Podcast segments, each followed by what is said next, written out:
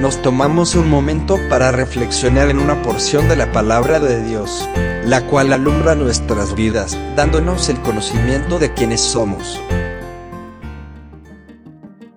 Humillaos pues bajo la poderosa mano de Dios, para que Él os exalte cuando fuere tiempo. Primera de Pedro 5:6. Dios puso en tus manos un sobre con un mensaje muy importante. Puso un sello sobre ti que dice, Este es mi siervo amado en quien tengo complacencia. El principio del camino a recorrer es fácil. Tienes solo que tomar la decisión de aceptar llevar este mensaje. Dios te eligió a ti desde el principio.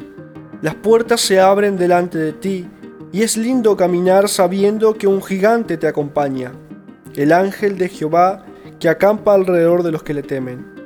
Pero, ¿qué pasa contigo cuando se levantan tormentas? ¿A dónde se remontan tus pensamientos cuando estás en una situación no deseada, no planificada hasta el momento? ¿Qué pasa cuando las puertas no se abren? Cuando derramas lágrimas y lágrimas y las puertas no se abren, ¿por qué tus brazos se debilitan y se caen? Sientes que no darías un paso más para llegar a la meta marcada por tu Señor.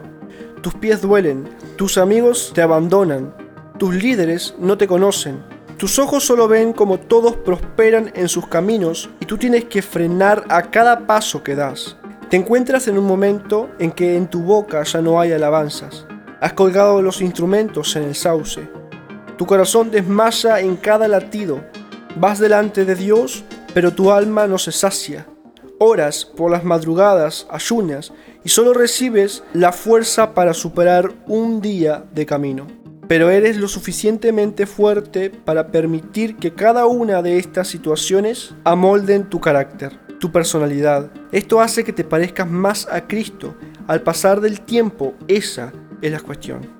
Lo que te anima a seguir es mirar para atrás y ver en todo lo que Dios te ha ayudado a superar y cómo Él estuvo ahí en todo momento.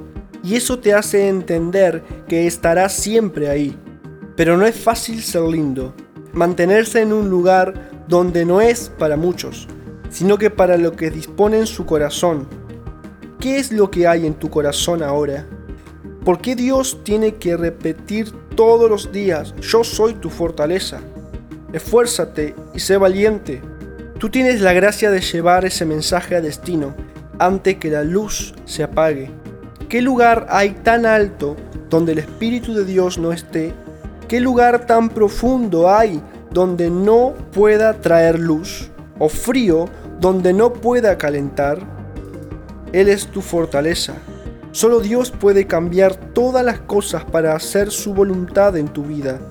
No es fácil dejar la familia, los sueños, relaciones o amistades por seguir al Señor, Rey de Reyes, y Él es tu fortaleza.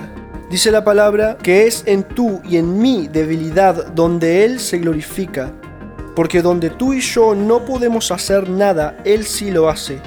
Anímate a perder algo más de tu orgullo, rencor, soberbia, algo más que quieras para ti Anímate a dejar tus sueños de lado y a abrazar los de Dios. Esfuérzate y sé valiente. Es tiempo de salir a cosechar. Es tiempo de hablar como de parte de Dios sin temor, pero con amor. La palabra es luz y el Espíritu revela la verdad. La verdad es que el sobre que te fue entregado no es el mensaje directo.